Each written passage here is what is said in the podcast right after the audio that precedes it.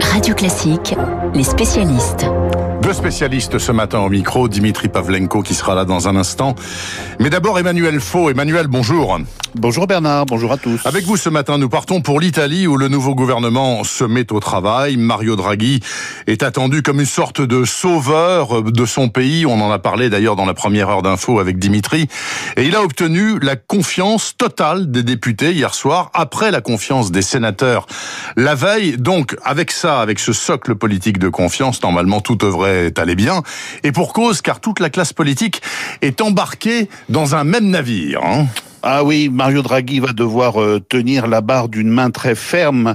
Risque de tangage maximal, c'est du jamais vu depuis la Deuxième Guerre mondiale. Vous l'avez dit Bernard, tous les grands partis italiens sont, feront partie de cette nouvelle coalition, de la gauche socialiste, le Parti démocrate, jusqu'à l'extrême droite. Mmh. Même le parti de Silvio Berlusconi, Forza Italia, reprend du service. Il y a aussi le parti anti-système 5 étoiles. Et surtout, le retour de la Ligue de Matteo Salvini, le leader le plus europhobe du spectre italien, en coéquipier d'un Premier ministre qui fut pendant huit ans le patron de la Banque Centrale Européenne à Francfort. C'est évidemment la curiosité principale de ce nouvel attelage, mais j'y reviendrai dans un instant. En tout cas, étrange image de ce Parlement quasi unanime derrière son gouvernement, plus de 90% de confiance dans une Italie qui nous a habitués si souvent, vous le savez, aux claquements de porte et aux crises à répétition. Il faut que la situation soit vraiment très extraordinaire pour qu'un homme de 73 ans qui régnait sur l'Europe des banques accepte de se retrousser les manches et de mettre les mains dans le cambouis, si on peut dire, pour tenter de redresser son pays. Les Italiens le savent, hein, cette fois ils jouent leur va-tout, tous derrière et Super Mario devant, avec une feuille de route sanitaire, économique et somme toute très européenne. Alors, ce qui est quand même très paradoxal, cette affaire très européenne, parce que euh, dans le ministre, dans le gouvernement, il y a des ministres qui sont sortis de la Ligue, donc le parti d'extrême droite de Monsieur Salvini, qui ne peut absolument pas voir la Commission de Bruxelles en peinture, c'est son ennemi. Ah oui, ça vous avez bien résumé le côté baroque de cette coalition yin-yang. Sauf que Mario Draghi a été très clair hein, en se présentant devant les parlementaires. Soutenir ce gouvernement, a-t-il dit au Sénat, ça signifie accepter l'irréversibilité de l'euro à bon entendeur. Et Matteo Salvini a bien entendu, ce qui veut dire qu'en soutenant ce gouvernement d'union nationale et même en acceptant le portefeuille du développement économique pour l'un de ses lieutenants, eh ben le chef de la Ligue renonce implicitement à son positionnement anti-européen et anti-euro toujours. Un peu, vous savez, l'image de Marine Le Pen en France en 2017. Salvini laisse au petit parti post-fasciste Fratelli d'Italia, les frères d'Italie, tout le credo de l'euroscepticisme. Mais un malin, malin et demi, parce qu'après avoir flatté la gauche et le centre, Mario Draghi a su faire plaisir à son aile droite et droite extrême en leur offrant un couplet sur la nécessité de fermer les frontières et de renvoyer chez eux tous les migrants en situation irrégulière.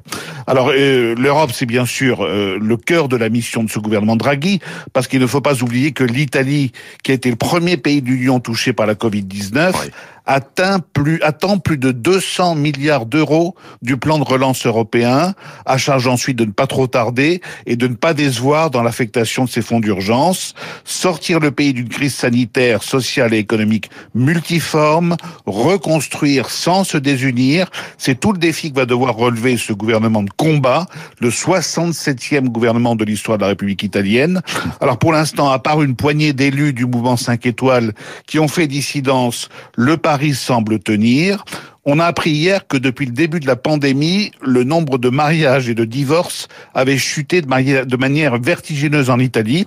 Ben, on verra bien combien de temps le couple Draghi-Salvini résiste au divorce. On va pas prendre les paris à l'antenne, Emmanuel Faux, mais enfin, on pourrait éventuellement pour s'amuser.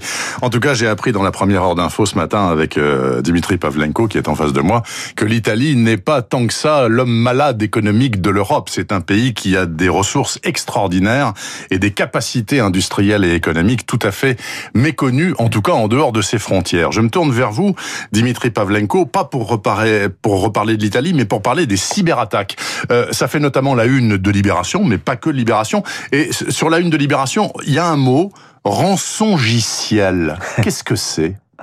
Eh ben, un rançongiciel, c'est des logiciels de rançon. C'est un logiciel qui vous rançonne en fait, hein, tout simplement. C'est-à-dire que, eh bien, souvent, ça, ça, vous recevez dans votre boîte mail euh, euh, un petit message qui vous invite à suivre un lien, à ouvrir une pièce jointe, etc. Vous l'ouvrez, ça active, euh, ça active le virus. Euh, un cheval de Troie, un, cheval, un virus. Voilà, et qui, qui, va tout de suite, en fait, il va, il va chiffrer toutes les données euh, de votre système informatique, chiffrer, c'est-à-dire l'encoder. Vous n'avez pas la clé, euh, vous ne pouvez donc plus accéder à vos données on vous rançonne donc et pour euh, pour récupérer la clé, eh bien on vous on vous invite à appeler un numéro, à payer une rançon. Alors vous savez c'est c'est le genre de situation.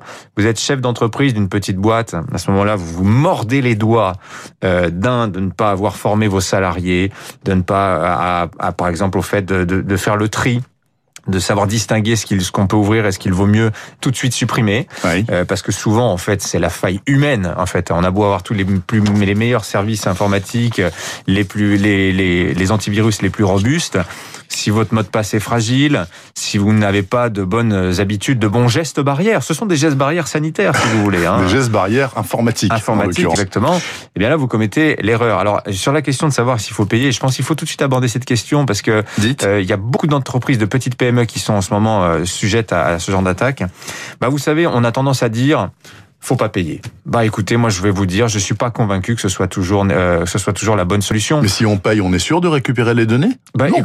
Écoutez, moi j'ai envie de vous dire, les, les, attaquants, vous savez, ce sont des businessmen, hein. ce sont des hommes d'affaires, ce sont des crapules, certes. Je vais vous poser la question sur qui est derrière tout ça, mais allez-y, je vous mais en prie. Mais ce sont des hommes d'affaires, c'est-à-dire que si jamais effectivement à chaque fois que vous payez, en fait, on détruit vos données, bah, pour eux c'est pas une bonne affaire non plus, parce qu'au bout d'un moment ça va finir par se savoir et les plus personne ne paiera. Si c'est 5, 6 000 euros, pourquoi ne pas payer, sincèrement? Enfin, c'est, je n'incite pas les gens à le faire, mais tous les experts de cybersécurité vous le diront il y a des arbitrages à faire, il y a des décisions qui sont lourdes à prendre, des fois payer, des fois ne pas payer, c'est quand même une décision compliquée. Alors, parlons des victimes, les victimes les plus ciblées.